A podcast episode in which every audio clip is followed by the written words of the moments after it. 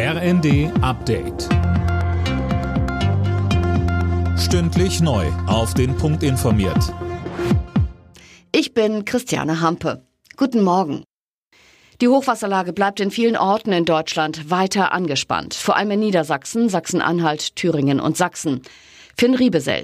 In Niedersachsen mussten am Abend und in der Nacht ganze Gemeinden evakuiert werden. Unter anderem war in der Nähe von Bremen ein Deich gerissen.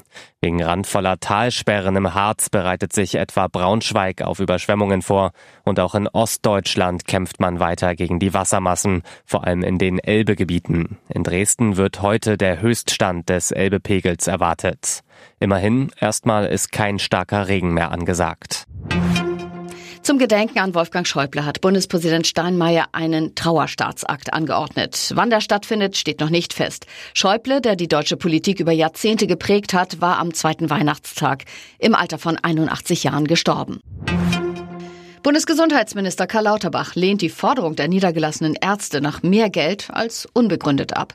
Er kritisierte auch die aktuell laufenden Streiks. Das Timing sei ungünstig, meint Lauterbach. Er sagte im Zweiten. Wir haben derzeit eine riesige Krankheitswelle in der Bevölkerung. Die Forderungen der Ärzte nach mehr Geld äh, sind auch bekannt. Der Streik bringt überhaupt nichts nach vorne. Wir haben ja schon ein Treffen, einen Gipfel vereinbart im Januar. Mit dem Qualifikationsspringen in Oberstdorf startet heute die diesjährige Vier-Schanzentournee.